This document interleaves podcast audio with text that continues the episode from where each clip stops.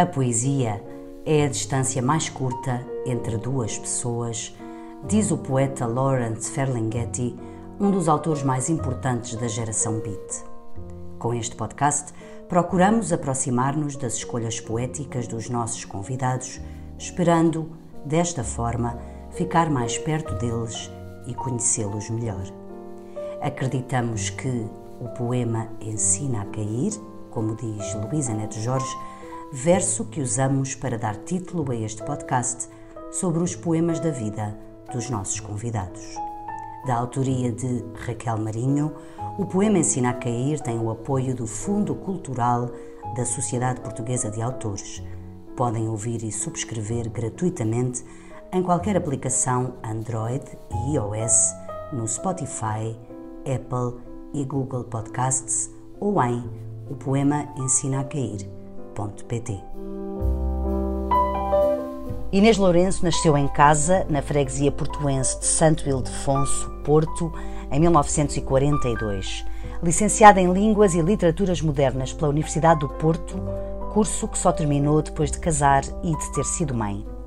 Referiu em entrevistas anteriores que gosta de escrever desde criança. Já na escola primária se destacava quando se recitavam poemas ou faziam composições, mas que não tinha necessariamente o sonho de ser escritora. Tinha, sim, e são estas palavras suas, uma coisa quase biológica, uma necessidade de escrever que se mantém até hoje. Numa entrevista realizada há poucos anos, contou-me que se não escrever se sente mal porque a sua emocionalidade precisa de escape. Na infância começou por decorar poemas, por exemplo, de Antero de Quental ou de Bocage, era prática de comum no ensino português incentivar as crianças a decorar poesia, para depois arriscar escrever numa máquina Underwood oferecida pelo pai. Já na adolescência, escreveu para jornais estudantis, mas só publicou o primeiro livro aos 35 anos.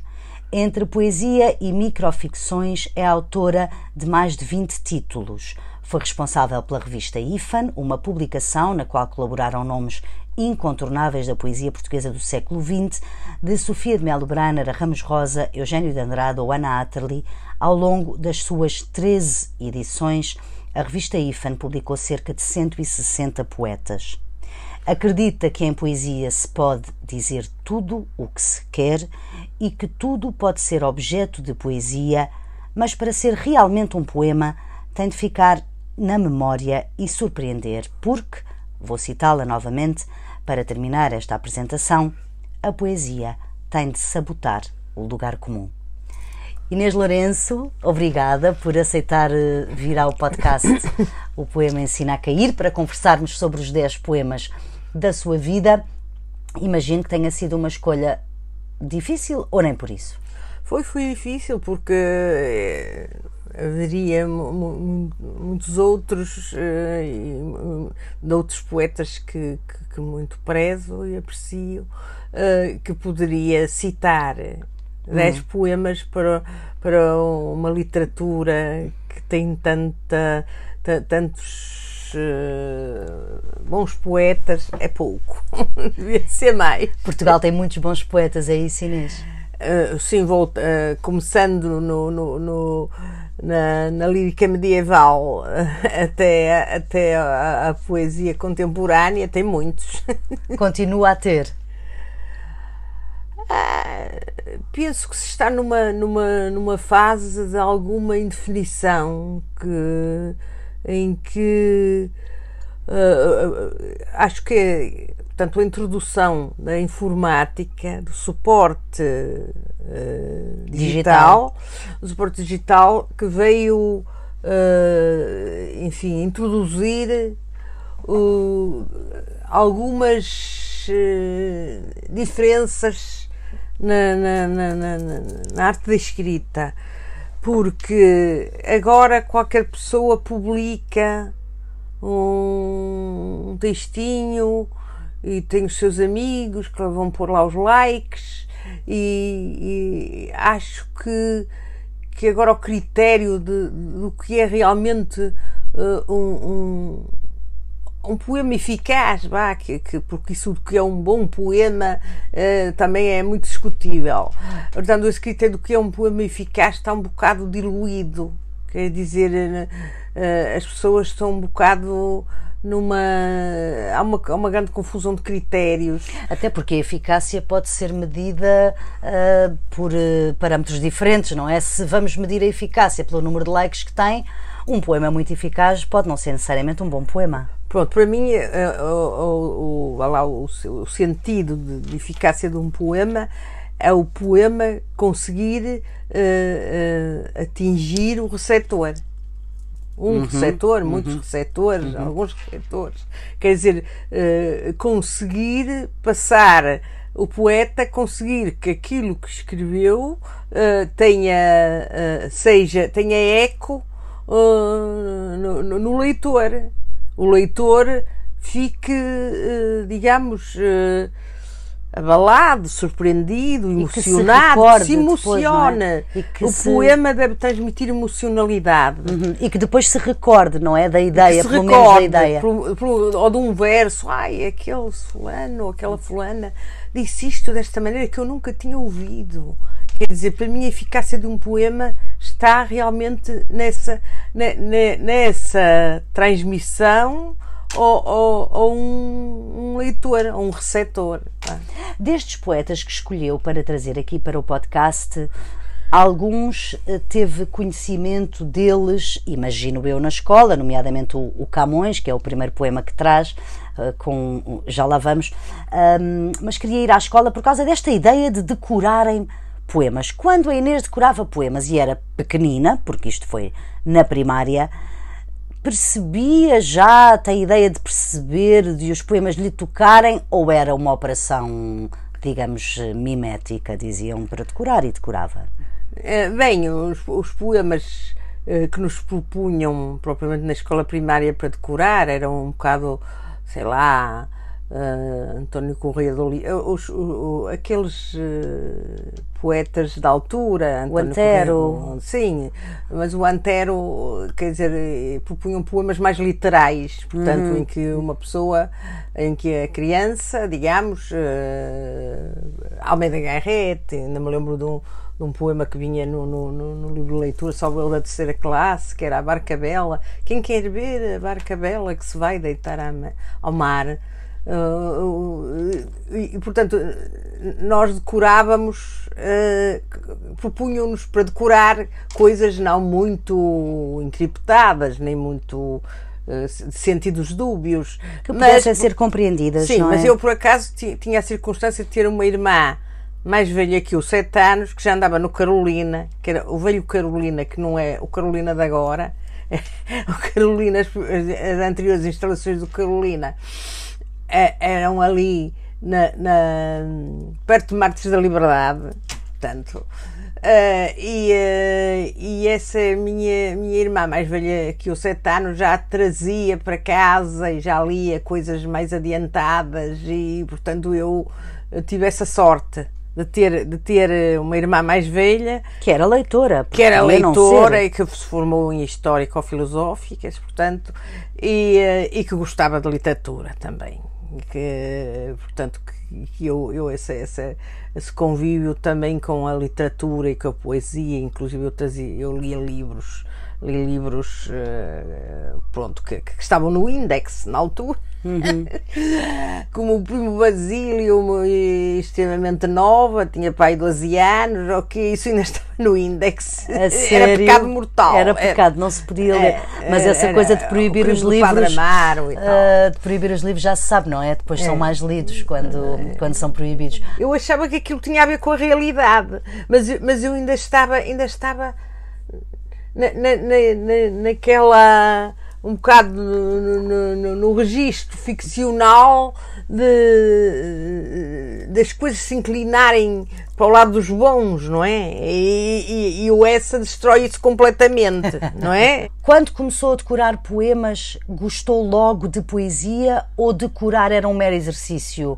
Não, não, era não. na escola? Eu gostava até porque a poesia, a poesia que nós decorávamos eh, era rimada Uhum. E a rima é uma, um grande apoio da, da memória para a memorização do poema. Claro, é mais musical, não é? Mas rima, por exemplo, uma pessoa está quase à espera da rima. Eh, quando aparece amor, eh, vai, vai aparecer uma outra palavra depois no, outra, no, outro, no, verso, interpolado, que rima com amor, eh, sei lá, cor ou sabor ou calor. calor. É, e, e, portanto, isso quer dizer, o, o quem, quem, está, quem decora um poema já, já está mais ou menos sobre aviso, sobre aviso mesmo que não lhe apareça, mesmo que, lhe, que a memória tenha, tenda a ter uma branca, assim, ah, mas ali é uma palavra eh, que, tem que tem que rimar com, com, com amor, portanto, e isso apoia a memória, portanto, e eu achava muito interessante eh, a musicalidade dos poemas, porque tendo rima normalmente tem musicalidade, não é? E uh, eu gostava, quer dizer, achava, achava, achava que era uma maneira, quer dizer, achava que as pessoas, as pessoas uh, eram bastante ríspidas e duras a falar na vida real e achava que a linguagem da poesia era uma linguagem outra que, que, eu, que eu achava uma linguagem de uma grande ductilidade, de uma grande fantasia, de uma grande. Uh, pronto, que me. Que, que, que, me sensibilizava. E foi no, nessa altura que começou, uh, ainda nas aulas de português da escola, a escrever as primeiras coisas de que as professoras gostavam muito, as professoras gostavam muito. Sim, sim, eu, eu lembro que escrevi, o que é que eu escrevi? Ah, eu, eu escrevi um poema, assim, meio, eu acho que aquilo era meio, meio meio copiado, o poema Um, um, um Cisne. Foi dos primeiros poemas que eu escrevi que deitei fora. Depois, eu, eu lembro que acabava a alma do cisne que inspira a cantar, porque eu tinha lido ou ouvido qualquer coisa sobre que os cisnes, quando estão para morrer, que, que cantam e que dão umas voltas e tal. E, e de maneira que eu, que eu, eu, eu fiz acho que até foi um soneto. foi um soneto. Começou logo com um soneto. Pois, porque ah. aquela coisa do jogo, do, esquema rimático do soneto também era uma espécie de puzzle. E era a poesia que conhecia também, era a poesia é? que conhecia. Era, era. E deitou fora. Esse e outros, imagino. Tenho, tenho, tenho para aí um caderninho que, de, de, poemas inéditos, mas esses já são, vão até aos, até aos 17, 18 anos. Ah, mas os da pequenina deitou tudo fora. Ah, isso deitei tudo fora. Isso, ah, e depois eu fazia, poemas, eu fazia poemas, aludia, não é? Um bocado a, a aos circunstantes, à professora e, e, e, assim a coisas, digamos, domésticas. o que eu tinha era realmente habilidade para, para fazer quadros e para. Pronto, e isso passava-lhe pela cabeça poemas, que fosse algo. Era, eram, eram, digamos, brincadeiras. E, mas passava-lhe pela cabeça já nessa altura que fosse algo que viesse nada, a explorar nada. mais tarde? Não. Não, não. Só pensava que aquilo que era, que era, que, que era um, um, continente em que eu me sentia bem, diferente da, do continente uh, Terra, ao Porto ou, ou outra cidade qualquer. um continente da linguagem diferente. Sim, sim, sim, sim. Quando é que percebeu então que quereria escrever poesia de facto? Ora bem, eu, eu comecei, eu publiquei num jornal, sei que, que escrevi um poema que também foi publicado aí que se chamava Lava, que também não está publicado em livro nenhum, que foi publicado num, num jornal estudantil dos, do, do, do, do, salvo eu, do, do Rodrigues de Freitas. E, e eu, nessa altura, senti-me autora.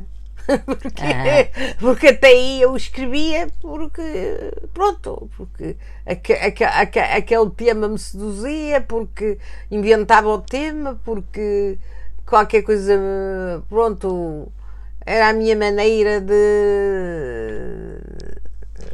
digamos, de, estar comigo, comigo própria, escrita.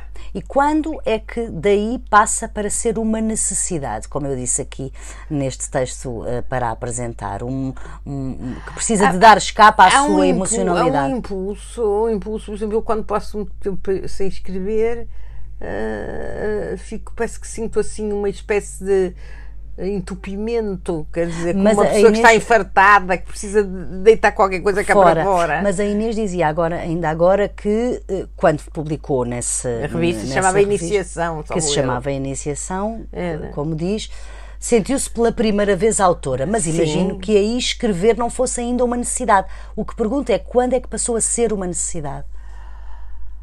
Eu, eu, eu sei que, que, que passou a ser como é que lhe descrever isto.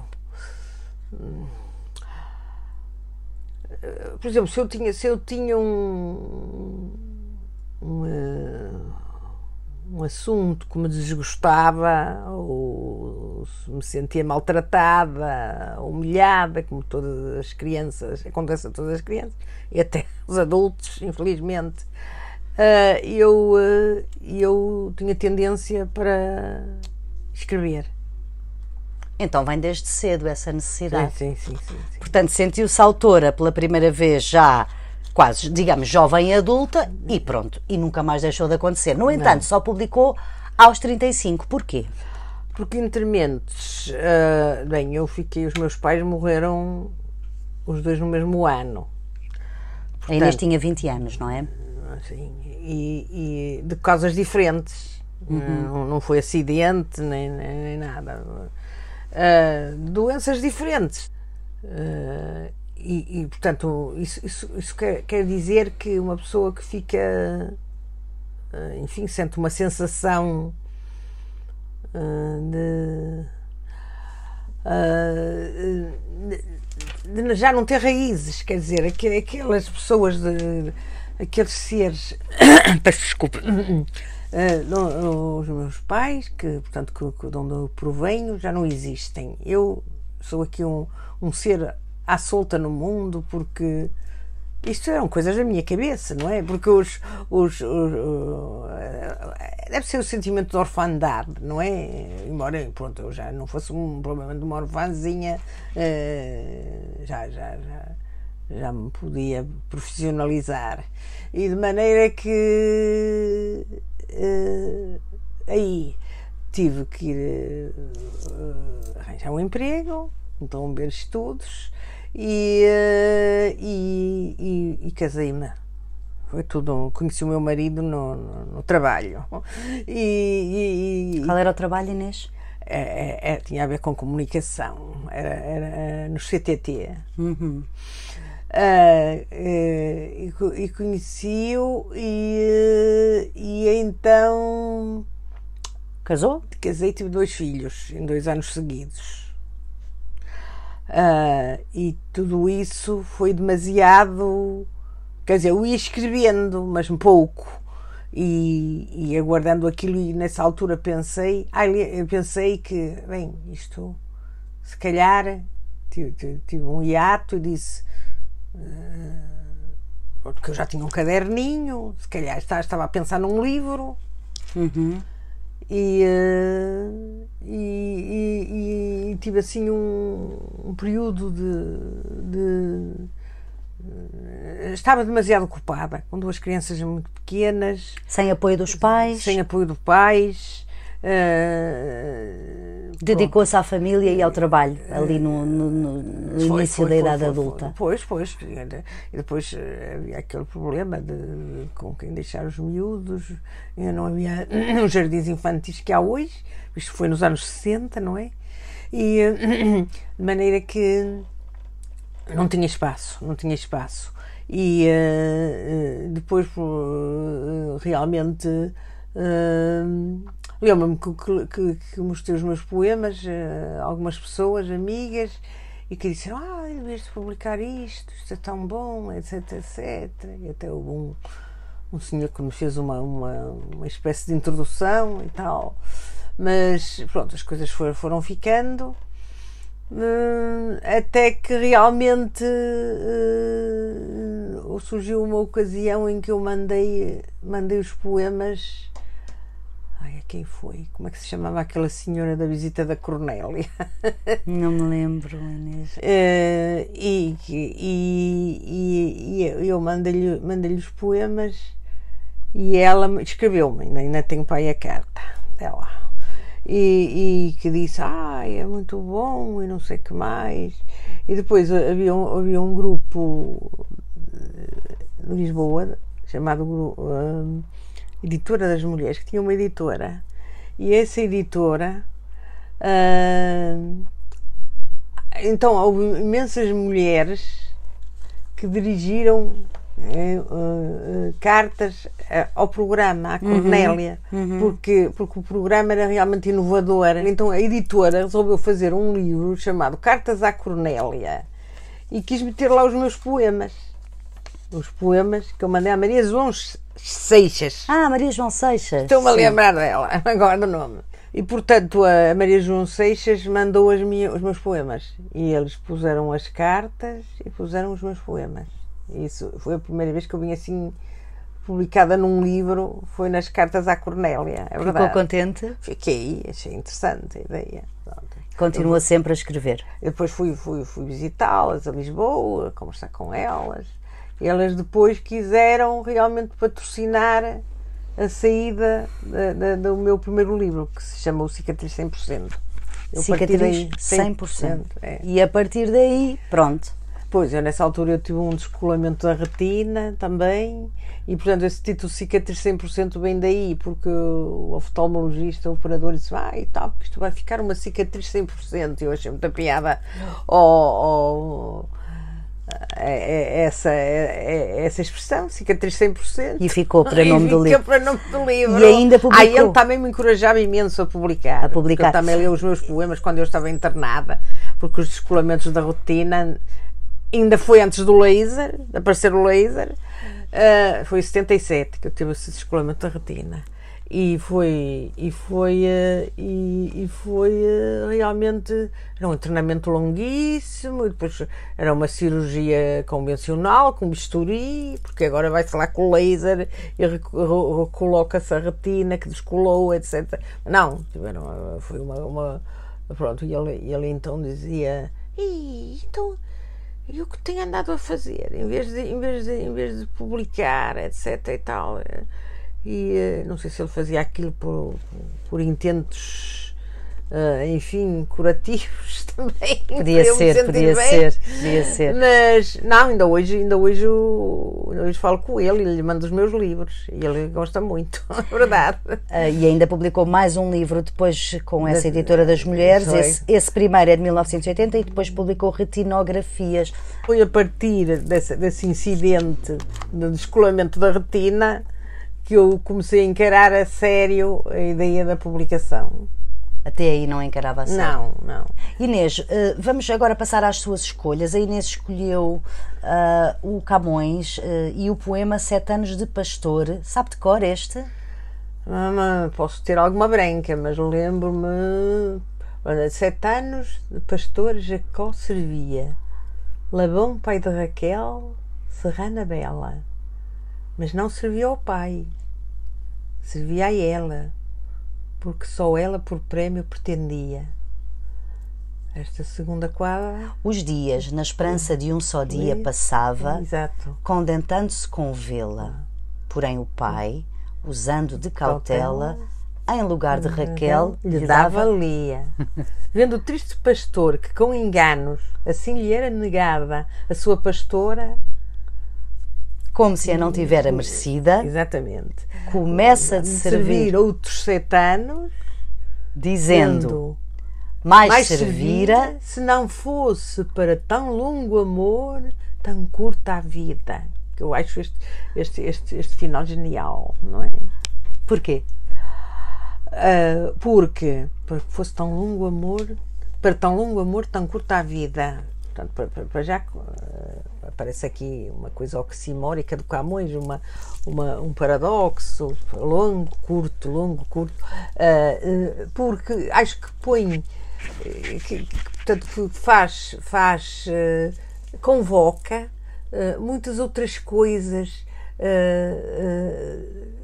que, importantes e que, e, e, e que são longas. Faz-me lembrar a expressão do, do, do, do Ovídio que diz Ars longa, vita brevis, arte é longa e a vida é breve. Portanto, as coisas in, uh, realmente uh, universais e importantes, a arte, o amor, uh, a verdade, a liberdade, para as quais a vida é sempre curta. Concorda com essa ideia, Inês? Concordo, acho que isso, esse, se não fosse para tão longo amor, tão curta a vida, isso é intemporal. O Camões é intemporal. E, e, e, e, ao mesmo tempo, ao mesmo tempo ele, ele também diz eh, que quer dizer, incide sobre o número 7, que é um número simbólico, não é? E, e acaba. E há, outra coisa é que esse, esse, esse soneto, pronto, há, há aquela, aquela categorização, sonetos de amor, poemas de amor.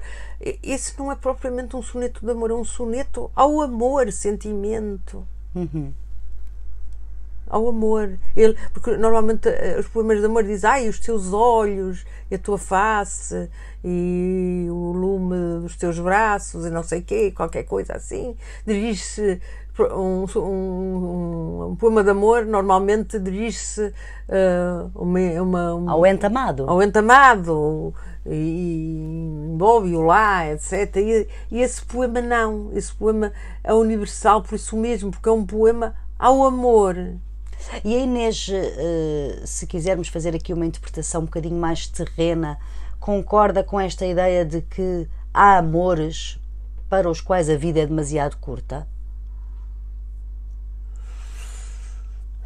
Ou isto é um lirismo? Eu, eu pronto, uh, não, não, não quero afirmar, afirmar que não há. Penso que. Olha, ainda ouvi on, on, ontem, ontem, ontem, uma entrevista do Gorbachev uh, a dizer que o grande acontecimento da vida dele que foi encontrar a mulher da vida dele. Por acaso a mulher era, era uma, uma personagem, era Raiza, Raiza Gorbachev.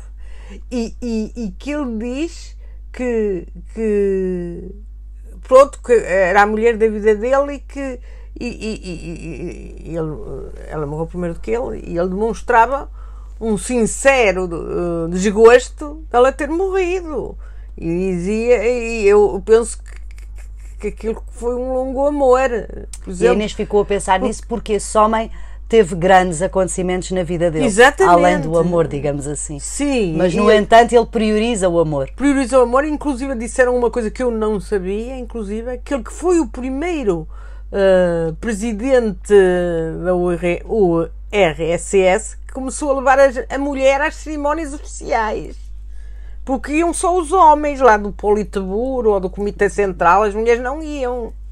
E ele começou a levar a mulher às cerimónias oficiais e, e fazia constar, porque ela era professora de filosofia, ou formada em filosofia, pelo menos, e, e fazia constar que, eu, que ouvia conselhos dela. Que isso era uma espécie de. Enfim, de blasfémia, não é?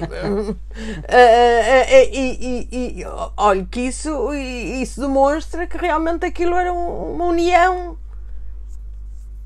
para a vida e quando vem a morte separar os entes, o, o amor ainda continuava, se não viesse a morte. Portanto, o amor ainda se alongar. Uhum. Não se alonga porque vem o, fa o facto biológico da morte, não é?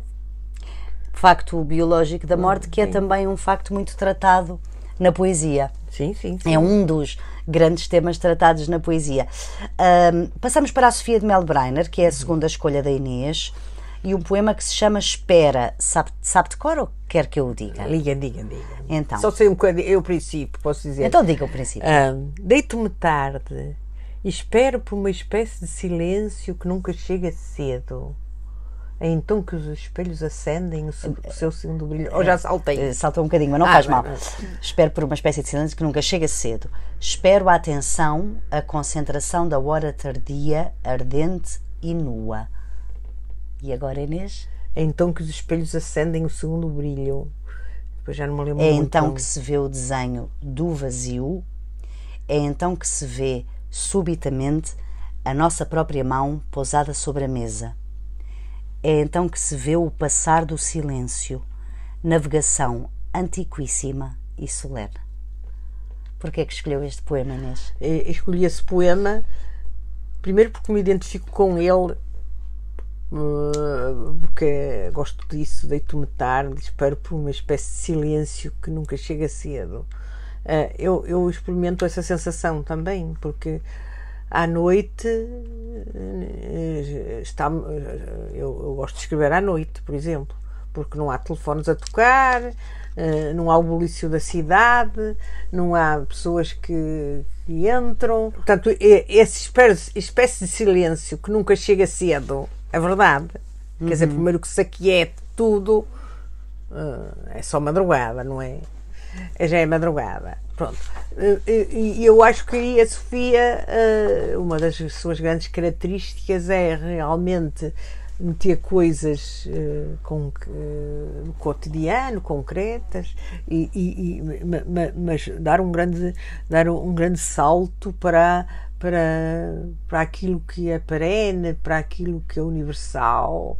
Uh, portanto, ela aí acaba uh, como é o último verso. É então que se vê o passar do silêncio, navegação antiquíssima e solene. Pronto, lá, lá está ela a, a, coordenar o antigo, tanto, portanto, essa navegação antiquíssima e solene quer dizer, é um bocado o silêncio, o silêncio que, que, que, que nos, nos, proporciona o, o, o, o, entrarmos em nós próprios, o, o navegarmos, uh, termos tu, tudo, uh, estarmos despertos, sobretudo dispensados de, de atender aos outros a nossa, olhamos para a nossa mão e olhamos e vemos a nossa mão, diz ela, em cima da mesa, não é? Uhum, uhum. Portanto, há uma. Há uma há aí uma, uma, uma acessão de, de, de, de, uma, de uma solidão, mas uma solidão necessária.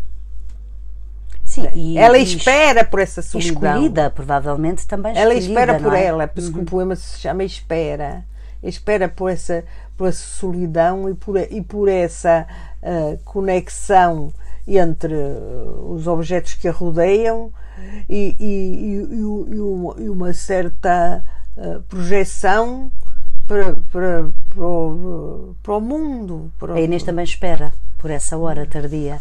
Sim. E por esse silêncio. Sim, sim, sim identifica-se, não é, com este com esse poema. poema. E, e queria dizer outra coisa, eu gosto, ai, a, a Sofia tem, tem, o seu lado luminoso e o seu lado sombrio. Uhum. E normalmente só o seu lado luminoso é que é posto em, em destaque. Só se fala do mar e, de, e das linhas gregas, etc, etc. E eu gosto mais do lado de sombra dela.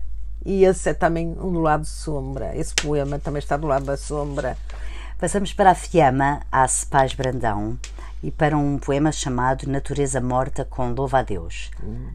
Posso dizer, o Inês sabe? Não sei de cor. Eh, eh, esse poema tem uma característica que foi publicado inédito pela primeira vez na, na IFAN. Ah, foi por isso que o escolheu então. Não foi, não, é porque gosto muito desse poema mas também. há de haver aqui um bocadinho também de orgulho, não é? Inês? É verdade. Pois ela publicou na obra dela. Mas, e aliás, na, na, na, numa antologia minha, nessa antologia que saiu este ano, que é das 14, das 14 poetas, poetas, o Luís Miguel Queiroz, no prefácio, faz alusão a esse poema. Então vamos lá ouvir. Gosta muito dele também. Sabe o início? Sabe o início? Foi o último hóspede a sentar-se. É, não é? É. No topo da mesa. No topo da mesa, exatamente. Já depois do martírio. As asas, magníficas, haviam-lhe sido quebradas por algum vento. Perdera o rumo sobre a película cintilante de água no riacho parado. Tal como poisou junto de nós, como o belo corpo magro, arquejante, lembrava, ainda segundo o seu nome, um santo mártir. Enquanto meditávamos, a morte sobreveio e a pequena criatura que viera partilhar a nossa mesa, depois de ter sido banida das águas, foi banida da terra. Alguém pegou no volúvel alado corpo morto, abandonado, sem nexo, na brancura da toalha que maculava e o atirou para qualquer arbusto raro que o poeta ainda pôde fotografar. Porquê é que escolheu então? Além dessa razão do, de, sim, de ter sim, sido sim, inédito publicado na, é na gosto revista muito, IFA. Gosto muito desse Para já, a Fiamma também tem, ela tem muita atenção às coisas mínimas. Uhum.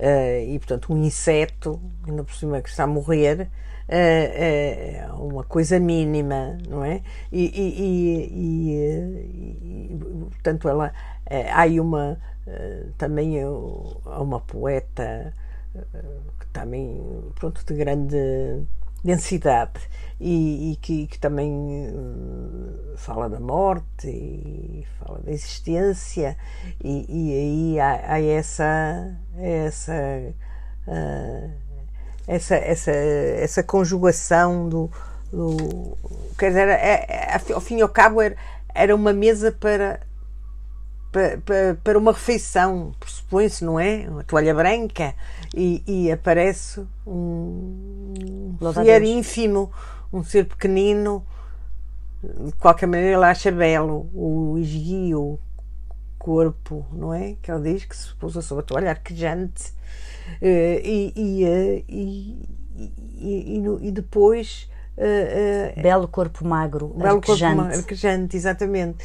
E, e, e, portanto ela, ela faz essa, essa contraposição entre estávamos nós na nossa vida, de, de, de, de gente que vai fazer uma bela refeição ao ar livre, e aparece um, um, uma, pequena, uma pequena criatura criatura foi criada, como todas as coisas, uma pequena criatura a agonizar. Portanto, ela entra aí entre, o, digamos, o bulício da vida e, e a agonia do, do, do inseto. E, e, e, acho isso denso e profundo. E também, eh, depois, ela no fim diz Uh, ah, e depois há uma sugestão plástica aí, porque ela também tem muitas coisas na poesia dela sobre pintura. Uh, portanto, há aí vários focos, uh, pequenos, pequenos vértices que se coadunam com, com, com, as coisas que ela escreve. Ela diz que o poeta pode ainda fotografar, uhum. quer dizer Uh, leamos os últimos versos. Uh, abandonado sem nexo na brancura da toalha, que maculava e pois, o atirou. que maculava. Que maculava. Quer dizer, o, o, aquele incidente acaba por, para os circunstantes, estavam na mesa, ser um incidente uh, maçador, não é? Sim, sim, sim. Estava a macular a toalha. Portanto, Sim. numa circunstância de, de, de, uma refeição. Uma toalha imaculada, imaculada até então.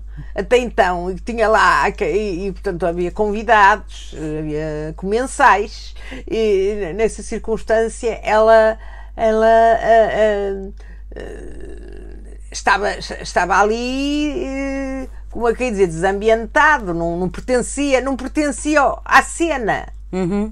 Ela consegue encontrar, uh, e isso é que é poesia, não é? Quer dizer, ela, ela consegue encontrar uh, finalidades e, e destinos nesses atos precisamente de reflexão sobre a existência e sobre o que é o que é pronto uma, uma, uma ação de vida e ao fim e ao cabo um ritual de morte quer dizer acho que esse poema que dá para parecendo um poema assim pronto, uma coisinha, dá para grandes reflexões. A Inês há pouco dizia uh, foi criado como todas as coisas foram criadas. Sim. E isso fez-me imediatamente uh, uh, lembrar-me de lhe perguntar, por falarem nas coisas serem criadas, se a Inês é crente. Eu sou agnóstica. É agnóstica. Sou agnóstica. Não, não, acho que ainda há largas uh, faixas, uh, sei lá, de conhecimento ligadas a sei lá, ligadas inclusive à astronomia e às galáxias e à possibilidade de haver outros planetas habitados ou não e, e eu sei lá, ainda há tanta coisa. E, e, o cérebro, o cérebro humano, ainda das coisas mais ainda não está completamente estudado, nem, nem, nem por sombras, e quer dizer, nós não sabemos. Uh, há coisas inexplicáveis, continuam por explicar, a telepatia, as, as, as uh, sei lá, toda, toda, toda, todas as cenas do ocultismo e essas coisas continuam por explicar de maneira que eu acho que, que que há coisas, por exemplo, invisíveis que nós conhecemos, eh, que se calhar eh, daqui a umas décadas eh, vamos conhecer. Por exemplo, quem é, que, quem é que pensaria que uma pessoa aponta um comando para um portão e ele, ele se abre? Nós não vemos ninguém abrir o portão. Há ali realmente, não é? Há, há uma energia, há uma força que vai, vai fazer abrir o portão. Pronto, assim, se calhar coisas físicas que pertencem ao, ao, reino da física que nós nem sabemos, não é? Uhum. Que não, não, desconhecemos, que não são propriamente místicas no sentido de, uhum. de, de meterem deuses e tal coisa. Uh, claro que o meu conceito de, de de, Deus não é um Deus antropomórfico, isto é, conforme a humana. Uhum. São muito mais do lado dos princípios e das, e das forças que não têm forma. Um, passamos agora para um poema da Luísa Neto Jorge que dá nome ao podcast que estamos a gravar, o Poema Ensina a Cair, e também ao projeto O Poema Ensina a Cair. A Inês Chape de Cor, o Poema Ensina a Cair? Um bocadinho só. O poema ensina a cair. É o poema ensina a cair sobre os vários lados. Solos. Sobre os vários solos. Uh, tal como se cai, não é? O poema ensina a cair sobre os vários solos, desde perder o chão repentino sob os pés, como se perde os sentidos numa queda de amor. Exato. Ao encontro do cabo, onde a terra abate e a fecunda ausência excede, até à queda vinda da lenta volúpia de cair. Quando a face atinge o solo, numa curva delgada e subtil, uma vénia a ninguém de especial ou especialmente a nós, numa homenagem póstuma. Eu acho esse poema admirável também. Porquê? Porque, porque o poema ensina a cair, acaba por, por ser uma pelo menos em mim, em mim ecoa dessa maneira, desde que eu li a primeira vez. Quer dizer que é, o poema explica, ensina-nos a aceitar a queda. Explica a queda, ensina a aceitar a queda, ensina a cair, ensina a aceitar a queda. Concorda com a ideia Concordo. do poema, Concordo. de que ensina eh, não só talvez a cair, como a aceitar a queda, como a Inês Sim. disse aceitar, aceitar porque uh, tenta uma, uma, explicação, uma, uma outra, um outro discurso, quer dizer, é isso, é isso, e, e pronto, ela realmente tudo isso tem, tem, tem pequenos indícios da sua poesia, a lenta volúpia de cair, a, a, a queda de amor, pronto, que ela tem muitos poemas sobre o corpo e sobre o amor, até sobre o ato sexual. Sexualidade, sim. Sobre a sexualidade. E, portanto, uh, e, e, e, portanto, e também é o, o, mais uma vez a morte aparece aí, não é? Uhum. Quer dizer, também há aí o, o, a presença, a ausência. Quer dizer, uma pessoa quando cai, desmaia para os sentidos portanto, uh, há a volúpia de cair, quer dizer, como quem diz, não quero saber de nada, eu agora já não estou, já vou sair, vou sair de cena. Pronto, e ela, e ela também equipara uh, esse ensinamento do poema, ela emprega aí o verbo ensina, não é? Uhum. Esse ensinamento do poema. Uh, um, há, ao ensinamento de uma queda de amor, não é? Uhum. Desde perder o chão repentino sob os pés, como se perde os sentidos numa queda de amor. Pronto, perde-se os sentidos uh, numa queda de amor, porque é esses sentidos que se perdem numa queda de amor, os sentidos por. Uh, quer dizer. Uh, por demais, quer dizer, é uhum. o, o cúmulo da, da voluptuosidade, não é? Da, o cúmulo em que a pessoa. Uh, portanto, e, tem, tem um, sentimento de, de estar de, de, atingir um cume, o cume do, do, prazer ou o cume do não sei o que se quer dizer, acho que é mais que prazer. Prazer é pouco. Ela dá-lhe aí um sentido ainda mais lato do simples prazer. E a, a si, Inês, uh, o poema, além de ensinar a cair e a aceitar a queda, como disse, o que é que a poesia lhe ensina? Bem, a poesia. Uh, eu tenho um poema que acaba a dizer. Uh, um poema é uma pergunta. Sem resposta. Sem resposta é sempre uma pergunta sem resposta. Portanto, acho que a poesia que não, não, não dá, não dá receitas, receitas nem, nem, não dá receitas, nem dá soluções. Uh, uh, quanto muito ensina a busca, não é? Aliás, que já diziam os antigos gregos que a busca, a busca era a, a grande, o grande sinal, a grande tarefa, era a busca a buscar sempre, a procurar. É o que a poesia ensina.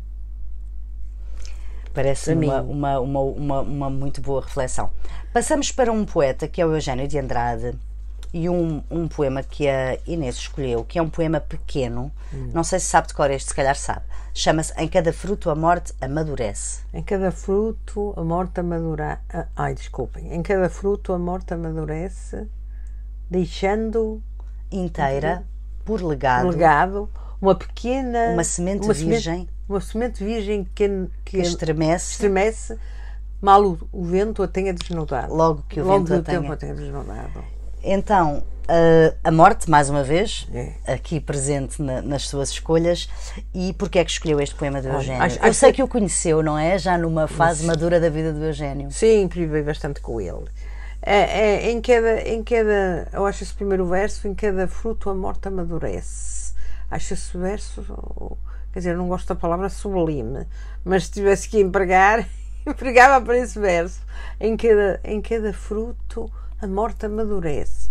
Porque uma das, uma das características dos frutos é amadurecerem. Uhum. Ora, dizer em cada fruto a morte amadurece. amadurece é um grande achado poético, acho eu. Cada uhum. fruto a morte amadurece, mas ao mesmo tempo ele diz que deixa inteira por legado uma semente virgem que estremece logo que o vento a tenha desnudado. Portanto, há aí uma continuidade. Exatamente. A morte amadurece no fruto, quer dizer, aquele fruto vai morrer, não é? mas fica uma, uma, uma semente virgem que estremece logo que o vento a desnude, a tenha desnudado. Exatamente, quer dizer, vai, vai, vai aparecer outro fruto em que a morte vai amadurecer. Portanto, eu acho. Aliás, esse é o último poema do livro dele, Das Mãos e os Frutos. É o último poema. Uhum. É uma quadra quase. Uhum. E eu acho um poema lindíssimo. lindíssimo no fundo, é esta ideia de continuidade mas há uma constante que é a morte está sempre a amadurecer, seja na semente virgem, seja no fruto, porque mesmo na semente, não é? Uh, uh, estremece logo que o vento a tenha desnudado, mas vai acabar esta semente por ser fruto e vai acabar. Exatamente. Por uh, amadurecer a morte, digamos assim também, não é? Amadurecer com o fruto. Com o fruto. A morte amadurecer com o fruto. Ou seja, a morte é uma constante, não é? E a vida. E a vida. As duas. Ora bem, aí é que está uma perspectiva otimista. De que é que se recorda desse convívio com o Eugênio de Andrade, Inês? Olha, por tenho saudades dele. Eu fui, ele convida, ele gostava muito da minha filha, que era pianista também, que era e é, é pianista, e portanto ele eu visitava no Natal, visitava ai, nos anos dele, que é em janeiro, 14 de janeiro que ele faz anos. Aliás, no próximo ano vai ser o centenário. que ele nasceu em 1923. E. Uh, ah, o que eu me recordo é que ele fez lá um ciclo. Uh, encontros com poetas, já na casa do Passeio Alegre. Fez uh, um ciclo em que, em que, quer dizer, convidou os poetas todos. Foi lá Fiamma, foi lá Pedro Taman, foi lá o Joaquim Manuel Magalhães, foi lá todo, toda a gente. E convidou-me a mim também. Foi lá apresentar o meu livro que tinha saído, foi em 2000. Uh, aquela um quarto com cidades ao fundo, uma antologia que tinha saído na quase. Mas eu perguntava-lhe como é que se recorda do Eugênio Dantas. Eu recordo-me do Eugênio a apresentar-me aí nessa, nessa coisa. Recordo-me dele ah, ah, ele, ele primeiro ele, ele, ele vivia na, na, na, Duque da Palmela, que era um, um apartamentozinho exíguo, não é? Cheio de livros. Eu tinha sempre um gato, que ele adorava gatos, não é? Uh, e, e, uh, e depois mudou-se para a Fundação. Foi a Câmara que lhe deu aquela casa, etc, etc e, e, no piso dele, que era um piso estreito, porque a casa era em altura, um bocado assim como esta minha, uh, uh, tinha, tinha no piso onde ele vivia, o piso era quase só uma grande sala onde ele tinha os livros, a biblioteca imensa dele, onde ele escrevia, com uma tabuinha em cima dos joelhos, à mão, claro que na, uhum. na minha longe iam longe os computadores e, eh, e, eh,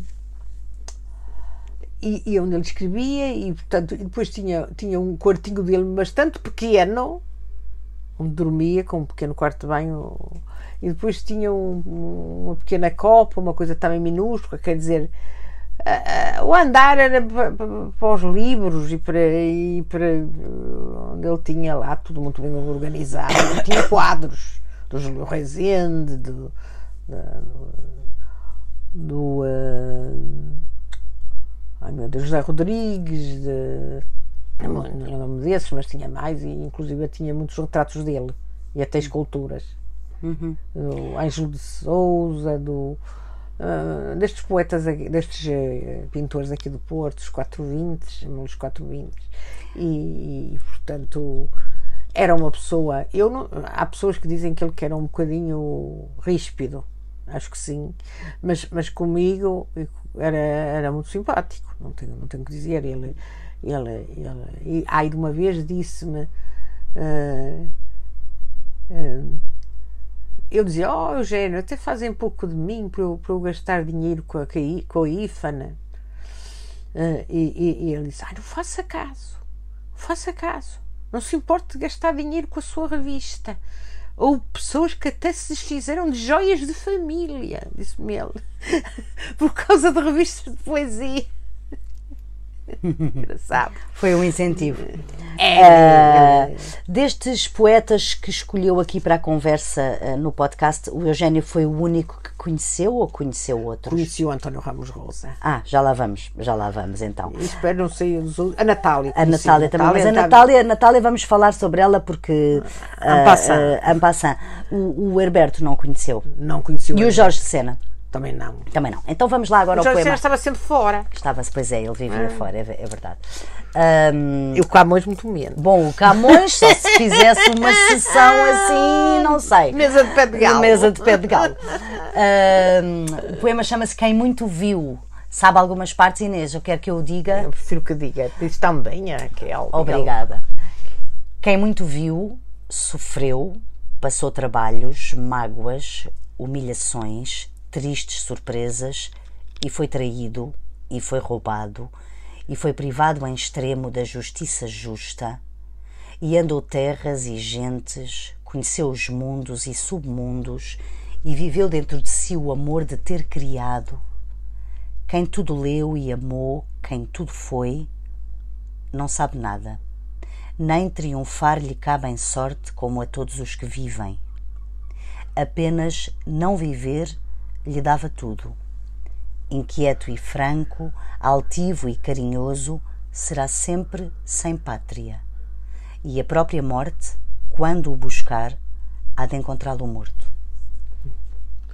Porquê é que escolheu este poema? É um poema triste, Inês. Uh, mas eu acho que, pois, mas isso, isso reflete muito, aliás, a poesia do Jorge Sena é uma poesia um bocado uh, ressentida, porque uhum. ele teve uma vida difícil, foi do, do, dos que também teve que se exilar por questões políticas uh, e, uh, e provavelmente gostaria de ter regressado e, e não conseguiu pois, regressar. Era uma, era uma pessoa multifacetada, era, acho que era uma pessoa genial, porque ele fez tudo, desde poesia, uh, conto, teatro, novela foi um, imenso e extraordinário tradutor. Uhum. Nós temos uh, aí traduções uh, em que ele uh, traduziu por primeira vez poetas que nunca tinham sido traduzidos em português. Quer dizer, traduziu, traduziu poucos poemas, eu tenho para aí as traduções dele. E, e, e era uma pessoa com ideias. Ah, foi um grande camunista também, estudou imenso Camões e Mas ele... porquê é que escolheu este poema especificamente? Escolhi esse poema porque uh, me diz muito, não sei dizer. Mas esta ideia de uh, quem fez, fez tudo, pois. não sabe nada, nem triunfar lhe cabe em sorte como a todos os que vivem. Pois, ele acha que o negócio dele, entre aspas, não é triunfar. O, o, negócio dele é outro, que ele diz aí. Apenas a criação... não viver lhe dava tudo. Sim, isso é outra coisa, mas ele diz o que criou, o que teve a alegria de criar dentro de si. Dentro de si o amor de ter criado. Dentro de si o amor de ter criado. Quem tudo leu e amou, quem tudo foi, não sabe nada, nem triunfar lhe cabe em sorte, como a todos os que vivem. Pronto, porque digamos, digamos o êxito, triunfo ele esse êxito, sucesso, uhum. etc., que é uma coisa que para ele, ele é secundário.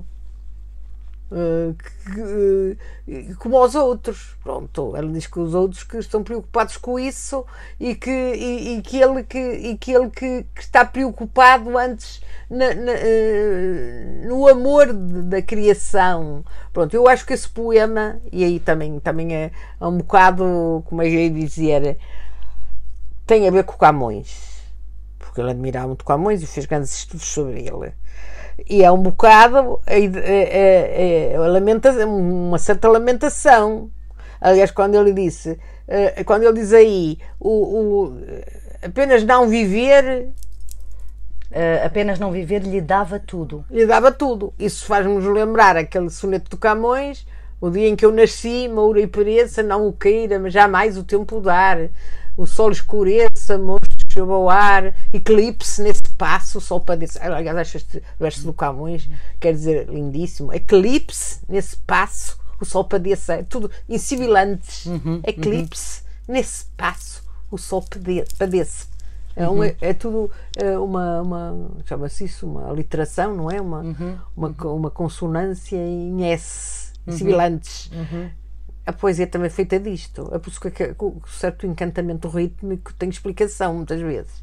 Uh, e, e, uh, e, ele, aí, quando. Isso faz-me lembrar o, o, o, Isso também é um soneto, não é? Uhum, Está aí. É. é. Ainda por cima, ainda por cima. Portanto, isso faz-me lembrar o soneto de Camões, que eu preferia não ter nascido. Era a grande coisa, era eu não ter nascido, que já não aborrecia com imagino nada. Lá, imagino o que teríamos perdido, não é? Imagino o que teríamos pois, mas perdido. as pessoas às vezes fazem essa reflexão: para que é que eu nasci para aturar isto? Eu, já, eu próprio já fiz. Já fez? Já, já. para aturar o quê, por exemplo, Inês? Quando, Bem, quando lamenta, é para aturar o quê, por exemplo? Pronto, as dificuldades das relações humanas, não é? Uh, seja a muitos níveis, a nível, a nível familiar e a nível a nível profissional, quer dizer, não quero agora detalhar. Exato, exato. Não vamos, não vamos, a não nível vamos. a nível do país que somos, quer dizer, das pessoas, das pessoas que estão que são indigitadas para o poder, que muitas vezes são um atraso de vida, não é? Deixe-me fazer-lhe uma pergunta ainda relacionada com o poema do Jorge de Sena. Disse diga, diga um, que ele, eh, uma das coisas que, uh, que podemos perceber com este poema é que ele privilegia muito mais do que o reconhecimento, digamos, uh, público ou o que seja, é o ato da criação. Um, e da vida. E da vida, claro que sim, e da vida. E no seu caso? Como é que, como é que a Inês uh, uh, lida com o reconhecimento público, a importância que o reconhecimento público tem para si? Qual é? Eu sou franca, o reconhecimento público não. não reconhecimento. Não, o reconhecimento público não me entusiasma muito porque eu sei para haver um reconhecimento público que é preciso a pessoa ter umas determinadas características de ser comestível que, que eu não privilegio. Quer dizer, há, acho que pronto, é um bocado o fenómeno do best-seller, não é? E dessas hum. coisas. Hum. Acho que o reconhecimento, o reconhecimento público Uh, quer dizer, tem, tem, a ver com, com, com uh, coisas que às vezes uh, ou, ou, há, como eu já ouvi dizer, que propriamente até o próprio na Nobel tem a ver com haver agentes, agentes a nível europeu, que é que promovem traduções e é que dizem ao, ou, ou, portanto, uh, falam com um determinado autor e dizem: Olha, você não quer que eu me empenhe a promovê-lo para o Prémio Nobel, e, e, e, mas tem que me dar tantos por cento. Acho que é uma porcentagem do prémio é para o agente. Uh, tem que me dar tantos por cento. E, então o, o, o, agente, porque é, esse, é essa figura do agente, como no futebol, também para a literatura, para, para, para os, os, grandes sucessos do reconhecimento público, muitas vezes o reconhecimento público é fabricado, não é? E eu isso acho um bocado. Mas tem, tem a percepção de que a sua poesia é reconhecida? Eu tenho a percepção que há pessoas que leem a minha poesia e se sentem emocionados e, e emocionalmente uh, chamadas por ela e porque eu tenho aqui no, no Face, não é? Eu tenho um, tenho uma, um mural no Face e acontece frequentes vezes uh, virem pessoa, uh, pessoas que eu não conheço porem lá poemas que leram meus neste livro ou naquele portanto fazem uma uma como é que se diz partilha fazem uma partilha e vem um poema do livro tal ou da antologia tal como é que isso a faz sentir, Inês? Eu não, não conheço a pessoa de lado nenhum. Pois Mas agradeço. a pessoa gostou do seu poema. Gostou do meu poema. Sentiu-se tocada por e, ele. É. Ah, e isso como é que a faz sentir? Pronto, fico, fico, fico contente na, no, no, no, na medida em que, digamos, a, a minha poesia está, está a, a fazer o, o movimento o, o trânsito que eu entendo que a poesia deve ter. Que é? Que é uh, haver uma. uma um, o, o reconhecimento que eu quero é uma pessoa que se emocione ou que diga, ai, isto é um achado, isto, isto, isto é mesmo assim, olha, nunca tinha pensado, nunca tinha pensado nisto desta maneira, nunca tinha visto isto desta maneira, não é? Pronto, como. E esse reconhecimento de que fala já tem. É isso que está a dizer. Não sei se tem. Não, pelo, pelo, pelo Sim, com mas, todas as partilhas. Mas o que é isso? O reconhecimento público são a pessoa vender milhares de exemplares e não sei o quê. Coisa que com a poesia é quase impossível. Nem há edições de milhares de exemplares com a poesia, creio eu, mas podemos estar noutro, noutro, uh, noutro caminho, não sei. Mas imagino que milhares com poesia não haja milhares de exemplares. Pois não. Pois não. Acha que devia haver, Inês? Eu acho que devia, de, de, devia haver, uh, inclusive, porque a poesia, eu penso que se, se por exemplo, os, os, uh, os, as pessoas que têm as rédeas da economia, porque infelizmente hoje quem tem as rédeas da economia são os grandes, finan são os, os grandes empresários, os grandes financeiros, não são os políticos. Os políticos são uma espécie de. Enfim. Uh, marionetas, pelos vistos, porque o poder económico é que manda. Uh, uh, se essas pessoas lessem poesia com verdadeiro entendimento, percebessem e, e, e, com, e, com, e, com, e se deixassem tocar, se calhar que o mundo era melhor. Acho que, uh, pelo menos, certa poesia, não é? Porque há alguma poesia, sei lá, assim não sei, assim um bocado. É bonita essa ideia de pensar que o mundo pode ser melhor se as pessoas que, digamos, mandam no mundo lessem poesia. Lesse, Era, é bonita essa ideia. Uh, passamos para um poeta. Hum... Inclusive, o Camões tem aquele poema do. do o, o amor a focar sem se ver, ferida que dói e não se sente. Estava sempre a escolher esse. É um contentamento descontente Dor que desatina sem doer. Contentamento descontente em retórica é um oxímoro, que é uhum. contentar e descontentar ao mesmo contentamento descontente. Uh, e, e, e há, um, há, um, verso que ele diz: uh, é ter com quem nos mata lealdade. Uma pessoa que nos está a fazer mal e nós a sermos leal para ela. Isso ainda é, é quase como o Cristo dizer: se te bater numa face, podes dar a outra. Devemos dar a outra. Quer dizer, é que, é que a poesia acaba, acaba por, por ter coisas de uma alta, eh, como é dizer, eh, ética e de uma alta generosidade. Se for realmente entendida como tal, lida e aprofundada, uh, que, que, que acho que torna as pessoas melhores. Porque o, o, o problema é que ainda, ainda há. Primeiro, a poesia é considerada assim uma espécie de ornamento ah, então. Ou então uma é por isso que eu, de... eu nunca me, nunca me pus muito do lado da escrita feminina, porque a escrita feminina, pronto. Ou então ornamento, é... ornamento ou então algo muito complicado. Ou algo muito complicado, inacessível, encriptado, não sei o quê. Uh, uh, pronto, aquilo é para uns maduros que lá se entretêm uns com os outros e não sei o quê. Portanto, primeiro é isso. E depois os poetas também uh, acho que, que, que que acho que pronto, mas isso, isso não se pode dizer nada, cada um tem, tem a sua maneira de escrever e, e a sua mundividência e portanto mas muitas vezes alguma poesia afasta os leitores precisamente porque é muito complicado, como disse eu acho que se pode uh, fazer um, um poema uh, com uh, pequenos eixos referenciais e depois partir, portanto, coisas comuns, cotidianas, e depois partir para coisas profundas, como, como eu, todos esses poemas que eu escolhi, a Neto Jorge, uhum. a, a, a, Sofia, etc.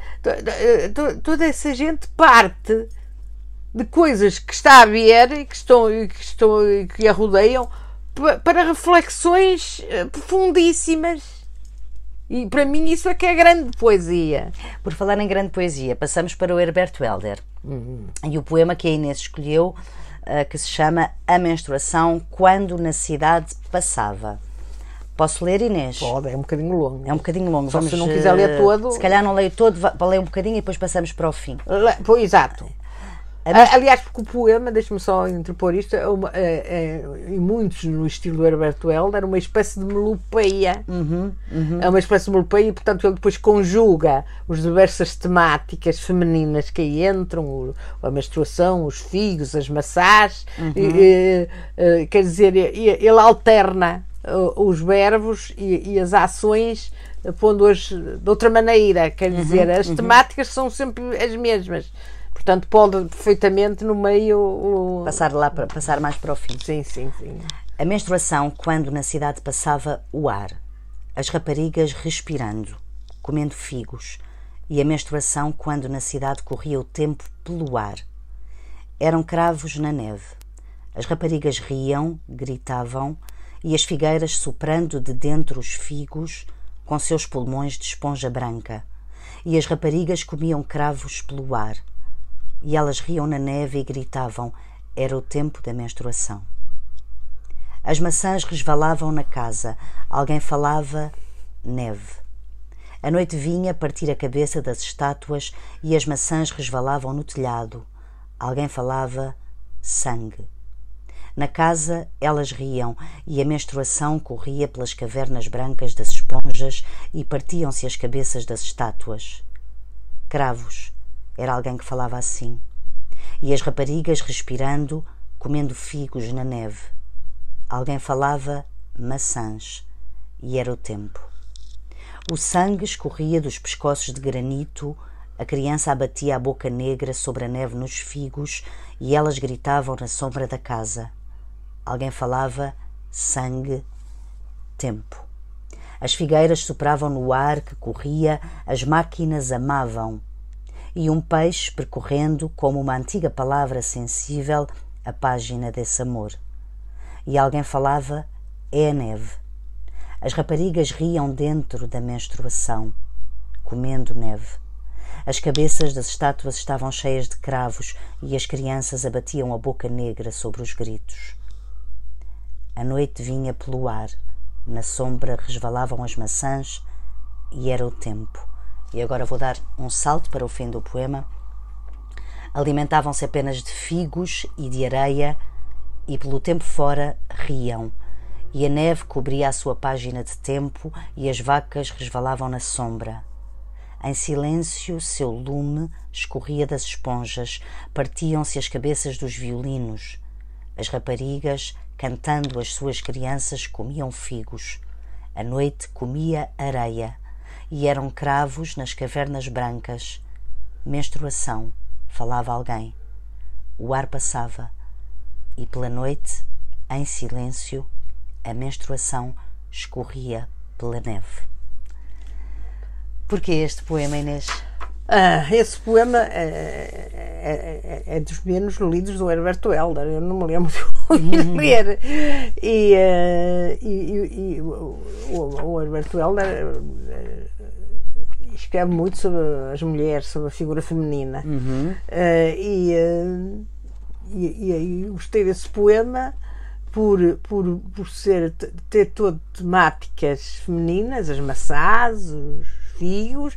Aliás, os figos têm graça porque quando eu era jovem, na puberdade, diziam que, que não se podia comer figos uh, na altura, no, no, no período menstrual durante o período menstrual, que as frutas de grainha e figos, Deus te livre, não comas, te vem manchas à cara e espinhas e tal. Portanto, o Herberto Helder ainda deve ser desse tempo, porque, porque meteu os figos uh, comer figos, misturar figos com menstruação era de alguma maneira um, uh, como é que é dizer, fugir à regra, fugir, exato, fugir exato, a.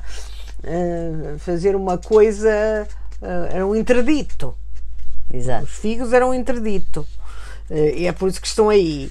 E portanto eu achei muita, sempre há muito, acho graça a esse poema, por causa do interdito dos figos, com a menstruação e a sua esponja branca, e por os figos realmente também é um, um fruto muito simbólico, e, e a figueira, e as maçãs, e depois ele faz essa construção em melopeia, aliás ele vai buscar essa eh, esse ritmo, depois ele, ele troca, já põe eh, os verbos e, e troca o, propriamente os lexemas, as, as, as, as raparigas, uh, os filhos é que comem, as crianças é que comem, e depois é que, quer dizer, acaba por ser sempre as mesmas temáticas. E uhum. é, aliás, o processo do Herberto Helder uh, de mistificação é um processo encantatório ele, ele é, é, é, um bocado por uma pessoa se deixar levar com aquela torrente encantatória do verso. Ele traduziu muitos poemas indígenas, uhum. uh, literaturas mal conhecidas,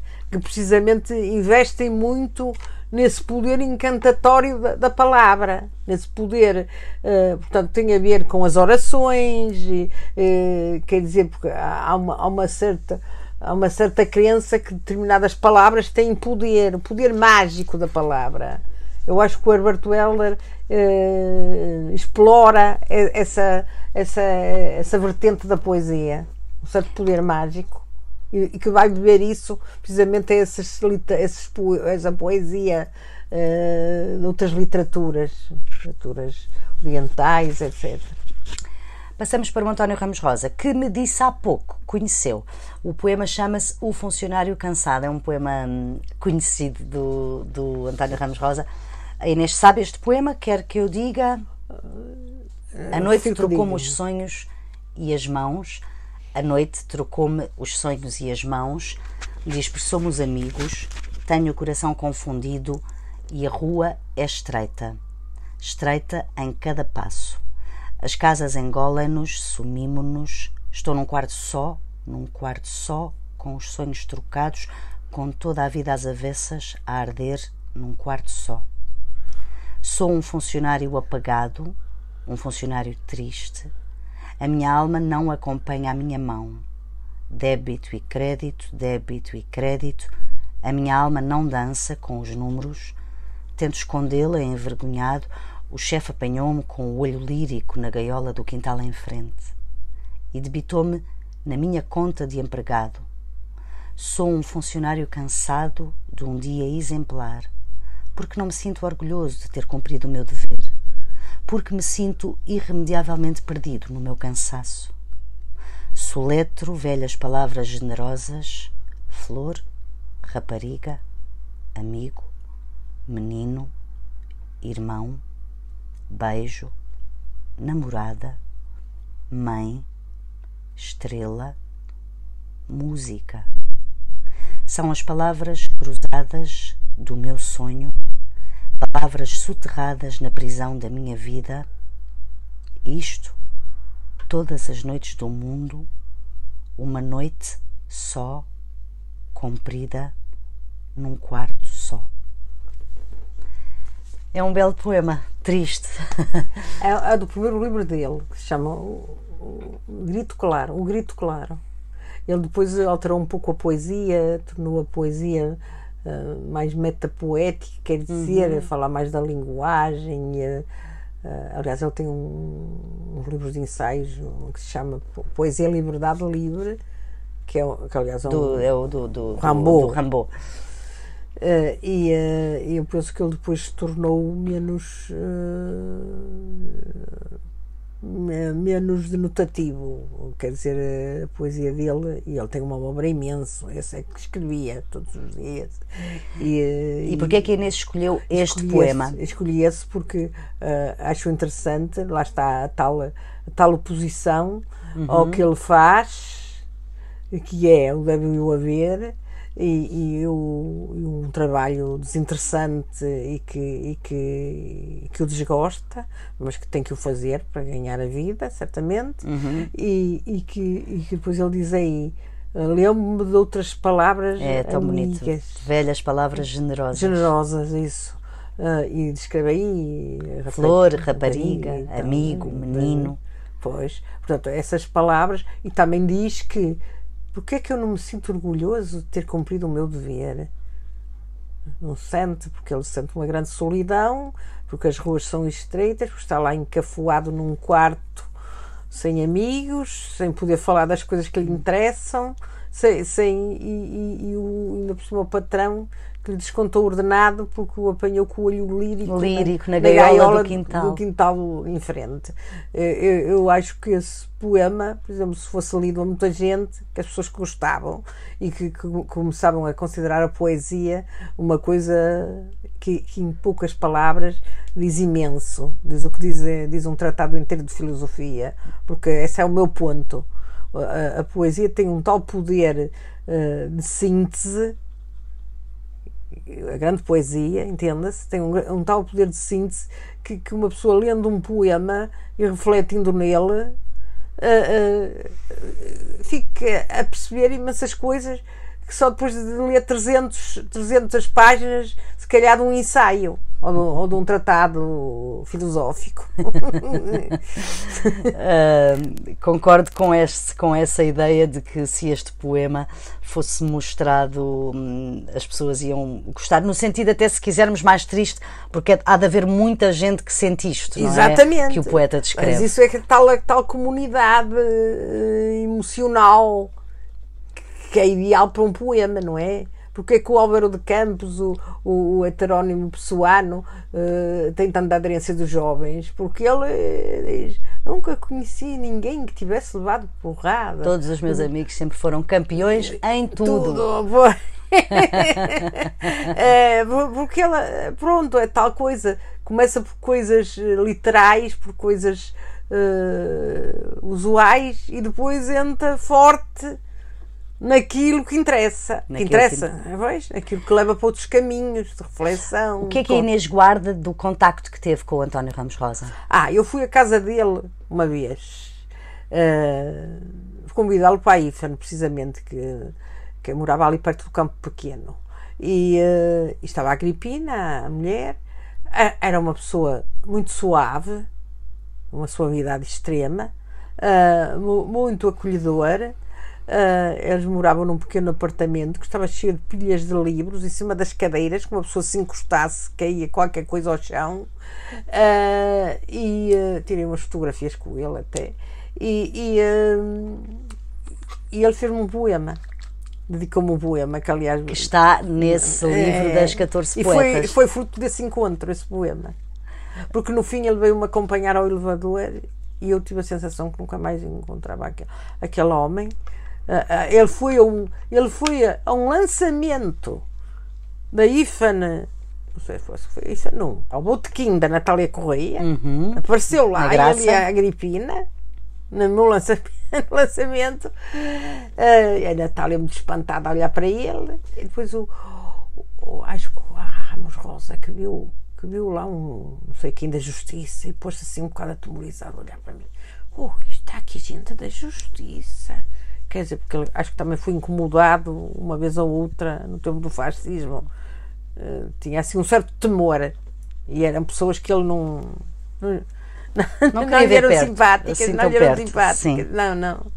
Uh, Lembro-me disso, portanto, dessa, dessa sessão no botequim, mas agora essa, essa, essa em casa dele foi, foi interessante porque ele, pronto, eu depois disse, está o António, dei-lhe um abraço, ele também me abraçou, e sei que naquela altura, como assim umas energias amigáveis, que, que, que, que ele foi nesse fluxo dessas energias que ele escreveu esse poema, acho eu, que depois está entre no entra no, na, na, antologia, na antologia estava inédito. Uh, eu tinha para aí nos meus papéis.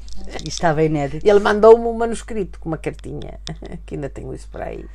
Um, falou da Natália Correia. Eu sei que a Natália estava nas suas escolhas, mas como eu lhe pedi para serem uh, uh, 10, uh, a Inês deixou de fora o poema da Natália, que é aquele poema muito conhecido que acaba a dizer a poesia é para se comer ou é para comer a defesa do poeta. Quer falar brevemente então da Natália Inês? Falo brevemente da Natália, acho que foi uma mulher muito importante. Uh, uh, pronto, tinha, tinha que também se. Uh, quer dizer, se distribuiu, entre aspas, por, por, por vários caminhos, desde o caminho da intervenção política oh, e feminista, ela teve programas na televisão, ela foi um bocado difusora daquela palavra mátria, ao fim e ao cabo era, era, era uma mulher empenhada na, na tanto na, na, importância que se devia dar à parte feminina da humanidade uh, e, e uh, pronto eu, penso que ela que, que tem algumas influências do surrealismo, uh, que, que, mas que também tem uma, uma, uma, uma digamos, eh, alguma inflexão no sentido da espiritualidade do Espírito Santo, por causa dos Açores, que ela é soriana, não é? Aliás, o último livro dela que eu tenho aí, até com uma dedicatória, que é Os Sonetos Românticos, uhum. ela fala creio num, num, nos anjos com olhos de diamantes. Ela fala assim, pronto, uma certa crença eh, do para além de, de, de, desta materialidade. Uhum. Ela cria em qualquer tipo de materialidade. Uhum. Hum. Uh, e portanto quis fazer aqui, quer fazer aqui esta referência. Não, não pode estar nos 10, mas deixa a sugestão às pessoas para irem ler não, o poema A Defesa do Poeta. que eu quero dizer, essa defesa do poeta, ela escreveu esse poema porque, porque foi, foi uh, acusada para ir a tribunal por causa da, da edição da antologia da poesia erótica Erótica, sim, sim. E, e esse poema ela ia dizer quando fosse chamada a depor. Uhum, não, uhum. Acabou por não o dizer, porque disseram que ainda ia irritar mais os juízes, que era melhor não o dizer. Até porque ela, ela dirige-se aí, senhores juízes, não sei o quê. Senhores jurados, sou um poeta, um multipétalo uivo, um defeito e ando com uma camisa de vento ao contrário do esqueleto. É, pronto. Depois fala nos, nos políticos, fala, Exatamente. Nos, fala no, no, nos heróis, fala, fala em muita coisa. E depois, e depois ela, é, é, quer dizer, eu acho que as pessoas também essa coisa, a poesia para comer, que dizem isso com um ar um bocado burlesco. Pois, a comezaina, o bife com Não, batatas pois, fritas. não é isso, mas não é, é nada disso. ideia, não. Portanto, é preciso, é preciso desfazer essa ideia.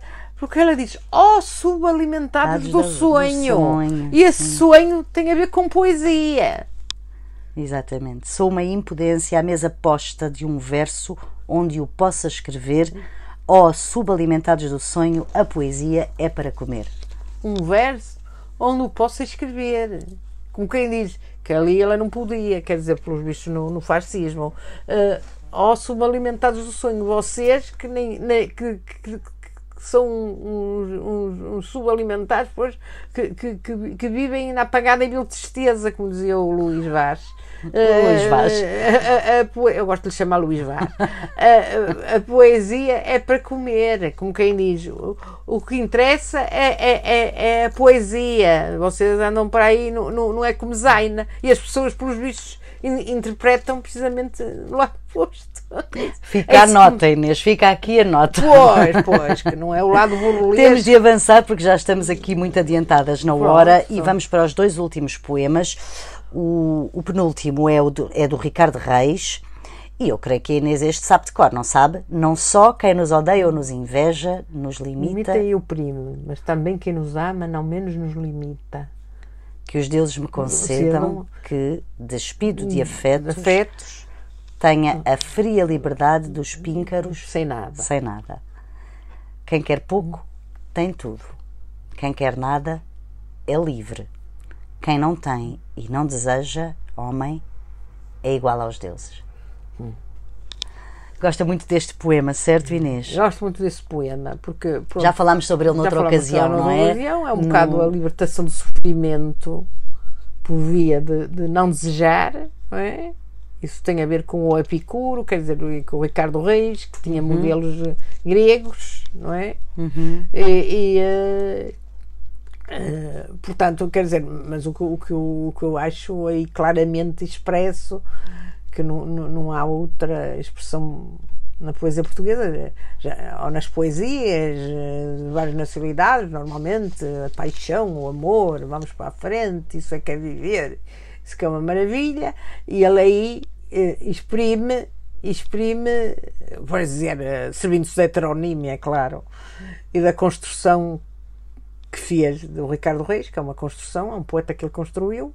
Ah, eh, de qualquer maneira, dá aí, um- eh, aparece aí uma voz que diz não só quem não Quem nos só- odeia ou nos inveja, nos limita e mas oprime. também quem, Quem nos nos ama, ama. não menos nos limita quer dizer porque é essa essa essa consciência de que, de que, o que, que a pessoa que nos ama acaba por nos exigir compromissos, e diz que o amor é compromisso, não é? E acaba por nos exigir, às vezes, coisas que são contra a nossa própria natureza, não é? Ah, aliás, porque du- duas pessoas, duas pessoas que, que, que formam um par, ah, ah, vêm de culturas diferentes. O que se fazia em casa de um, não se fazia na casa do outro, não é? De maneira que muitas vezes há choques. Como é que pões isto? Como é que pões aquilo? Quer dizer. E, e- e- e- um quer fazer à sua maneira e o outro quer fazer à sua maneira. Isso é um, é um exemplo quase anedótico, quer dizer. Mas, eh, por exemplo, a cena, eh, ainda por, ainda por cima, no antigamente, eh, era uma coisa legal. As mulheres não podiam trabalhar, co- amavam, casavam e depois tu não vais trabalhar porque eu não deixo. Portanto, o marido que as amava não as deixava trabalhar. Ah, quem nos ama não menos limi- nos limita, quer dizer, isso é uma grande verdade. Ah, e foi através dos séculos. O amor implica limitações. Que a pessoa aceita de bom grado, porque acha que, que o saldo é positivo, que prefere ter aquela pessoa e, conviver com ela e fundar família com ela. Ah, é cabível, é perfeitamente aceitável, mas é preciso ter consciência disso.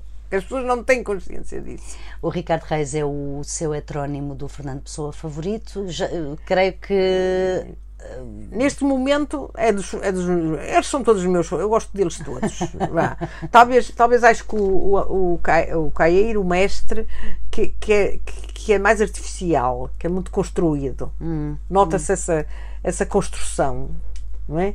Acho que tanto o Álvaro de Campos como o Ricardo Reis são eh, acho que, que, que falam-me mais a mim dizem mais. É. vamos para o último poema Uh, uh, de um poeta muito especial que só publicou um livro chamado Clepsidra. Estamos a falar do Camilo Peçanha uhum. uh, e deste poema que também é conhecido e tem este primeiro verso. Floriram por engano as rosas bravas. No inverno veio a, veio a neve desfolhá-las, não é? O vento. Veio o vento desfolhá-las, exato. Em que cismas, meu bem? Porque me calas as vozes com que há pouco me enganavas? Castelos doidos, tão cedo caístes, onde vamos alheio o pensamento de mãos dadas. Teus olhos, que num momento prescrutaram nos meus, como vão tristes.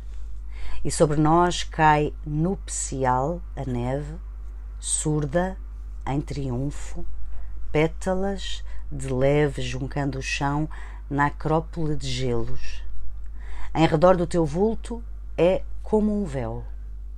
Quem as esparze quanta flor do céu sobre nós dois, sobre os nossos cabelos. Então, Inês, tinha de trazer o Camilo Peçanha, não é? Agora, também é um dos meus poetas de culto, como se diz. É, uh, primeiro, uh, tem grande musicalidade. Ela uhum. até tem alguns poemas em que fala mesmo dos instrumentos. Uhum. arcadas do violoncelo. Viola chinesa. Uhum. Uh, arcadas do violoncelo. Exato. Pontes aladas de pesadelo tem outro e tem outro só só só o, o som de uma flauta chora. É mais ou menos isto.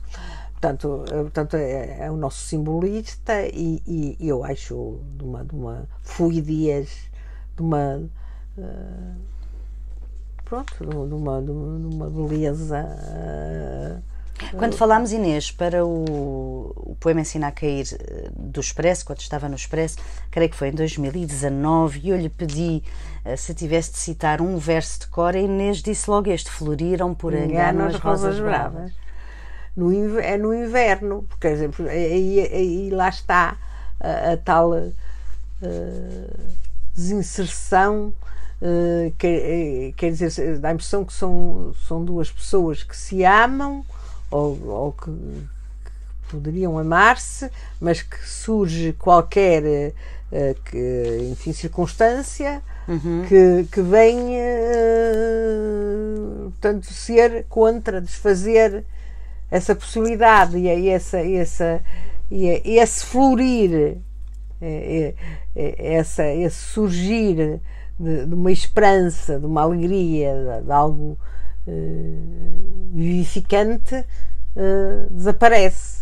Por acaso, olha, eu acabo de dizer uma imprecisão, porque até tenho aqui as respostas que deu Devemos ter falado do Camilo Peçanha nessa altura e desse floriram por engano as rosas bravas, mas o verso que a Inês disse saber de cor, assim, o primeiro que lhe vem à cabeça, até era do Ricardo Reis e diz: Prefiro rosas, meu amor, à pátria. Ah, eu também gosto. Lá está. Andamos aqui nos mesmos nomes, não é? Uh, estamos a terminar. E, e antes magnólias amo, que a glória e a virtude. antes magnólias, exato, exato. Estamos a terminar, mas eu não queria deixar de lhe perguntar aqui ainda ainda uma ou duas coisas. Uma, as escolhas que trouxe aqui para o podcast Inês são de poesia portuguesa, uhum. à exceção do Camões, são de poesia portuguesa do século XX. Uhum. Um, tem autores estrangeiros de que goste muito também? Sim, gosto muito da Silva Plath. Acho que é Plath que se diz, não é Plath, porque ela era de origem alemã, o pai era alemão. Uhum. Plath, Silvia Plath, gosto de gosto daquele inglês, o William Wordsworth, eu gosto dos franceses, gosto do Rambaud, gosto do Baudelaire, Baudelaire, Les Fleurs du Mal, gosto de quem mais? Gosto dos alemães, uh, Gottfried Benn, go, gosto muito do Rilke, gosto de pronto, também há espanhóis que eu gosto, uh, como uh, como é que se chama? Ai, o tinha que me ter preparado para esta pergunta. Estou-me a lembrar assim. Não faz mal. já disse vários nomes, não, já ficamos com uma ideia. A poesia espanhola é excelente, sobretudo os do Sul, são muito bons. Uh, como é que se chama aquele? Ah, Panero. Há um, um Juan Luís Panero. Lu, Juan Luís Panero, excelente. Uhum. Uhum. Uh, e, e, evidentemente, o inevitável. Uh, Garcia Lorca. Lorca. Uhum. Pois, eh, há muitos. Há, Já tive, ficámos aqui com uma ideia, não é, Inês? Assim, uma ideia e de... também há ali para cima, para, para as Suécias, também há lá bons poetas. Até o um que teve o prémio Nobel. Transtromer. Thomas Transtromer. Transtromer. Ah, e outra, aquela, a que ganhou o prémio Nobel, a Sinsboska. A Zimborska. É muito boa também, acho, acho Sim, extraordinária. Eu sou muito fã e, da, da, poesia e, da Zimborska. Sobretudo, sobretudo uma poesia que, que resiste à tradução. Eu acho que, por exemplo, o Herberto, eu acho que o Herberto, uma das coisas que tem difíceis é que traduzido deve perder deve perder essa, essa melopeia da língua. Uhum, uhum. Porque é outra língua, já não uhum. tem essas eufonias, essas. Mas essas... com a Zimborska resiste a de facto, não é? resiste, porque ela, ela fala. De, de, de, há uma pronto, diz que não se faz poesia com boas ideias, mas as ideias também podem entrar o que tem que se disfarçar, que é uma ideia, não é? Tem que se trocar aquilo em, em uh, no, no, nos sentidos que a ideia desperta, não é? Inês, mesmo para terminarmos, não resisto, eu tenho aqui o seu livro, uh, 14 Poetas Escolhem Inês. Sim. É um livro editado pela editora do lado esquerdo, vale a pena dizer aqui, que tem prefácio, como a Inês disse há pouco, do uh, Luís Miguel Queiroz. E se calhar, uh, vamos só dizer os nomes das poetas portuguesas que foram desafiadas a escolher poemas da Inês para esta antologia, que é organizada pelo João Luís Barreto Guimarães, também poeta e médico. Foi a Andréa Cefaria, a Catarina Nunes de Almeida, a Elizabeth Marques, a Filipe Leal, a Inês Dias, a Inês Fonseca Santos, a Margarida Valdegato, a Maria Souza, Marta Chaves, a Patrícia Lino, a Renata Correia Botelho, a Rita Taborda Duarte, a Rosa Oliveira e a Tatiana Faia. E eu não resisto, porque falámos do António Ramos Rosa e a Inês contou a história do poema que estava inédito e que foi publicado aqui uh, na abertura e, portanto, vou-lhe ler. Pode ser? Para Inês Lourenço, António Ramos Rosa, 1988, foi quando ele escreveu este poema. É verdade. Tu percorres a lentidão espessa das palavras e do mundo conheces o segundo lado do tempo. A tua concentração é vegetal, simplicidade do ser, glória incandescente. Iniciadora sem hierarquias, desces por uma espiral até ao tato absoluto do corpo. Pedra ou perspectiva entre morte e abismo. Recortas as minúcias como um amante sem luvas e entre dentes e espadas cantas a cor da pedra. Ou é o olho da terra que tu lambes ou o sangue que gira. Não, a tua sombra não é dura como um bloco ou como uma cadeira tremendo. A sua massa grande é poderosa, mas eu vejo-a como uma tela úmida e percorro os seus fios verdes os seus peixes luminosos. Entre a espuma e a lama, na densidade azul, queimas a tua boca num diamante incandescente e aproximas o rosto da noite cega e redonda até que no teu peito as estrelas transpareçam. Estou bem, obrigada. Tão bonito, Inês, é muito bonito o é? poema. O homem é, é muito bonito. Foi muito bom conversar consigo. Vou-lhe só fazer mais uma última pergunta para. Não sei se hum, alguma. Correu muito bem, creio eu. O que é que a Inês acha? Acha que correu bem? Ai, eu disse que estava à vontade, coloquial. É isso, é assim, eu, eu, eu, gosto assim, eu é acho isso. que assim é, é melhor. Um, quando conversámos há uns anos, um, perguntei-lhe o que a comove. Uh, e a Inês disse-me que o sofrimento e a precariedade do ser continuam a ser continuam a ser estas as respostas. Eu acho que sim. Acho que sim, porque por exemplo, a morte não me comove se não houver sofrimento. Porque Uh, o sofrimento fica, fica para, para, os que cá ficam, não é? Mas propriamente a pessoa, se não sofrer, uh, se não sofrer na, na, altura da sua, da sua passagem, uh, pronto, agora aqueles sofrimentos horrorosos, é, outro tipo de sofrimento, sofrimento espiritual, é o sofrimento das vítimas, das pessoas que vivem violências, que vivem injustiças, todo esse sofrimento uh, humano. Eu muitas vezes quando me estou a deitar estou, estou-me a lembrar, ai, mas quantas pessoas neste momento no mundo estão a ser objeto de violências, objeto de. Penso nisso. Não sei se se chama rezar, mas, mas eu penso o sofrimento humano, quer dizer, uh, e levo-me assim, como se estivesse na estratosfera e a olhar para para para, para o bloco, a olhar para a massa redonda da Terra e penso, ali quantas pessoas estarão a sofrer, a ser objeto de injustiças e penso nisso e penso que, que havia de haver um, um vento que banisse esse sofrimento. Eu fico com feliz-me sofrimento humano. Obrigada, Inês. Foi muito bom tê-la no podcast do Poema Ensina a Cair. Até breve. Muito obrigada. O podcast do Poema Ensina a Cair voltará em breve para continuarmos a conversar sobre poesia. Este episódio teve o apoio do Fundo Cultural da Sociedade Portuguesa de Autores e Música de Mário Laginha. Sigam-nos ainda no Facebook e Instagram, deixando-nos os vossos comentários e sugestões.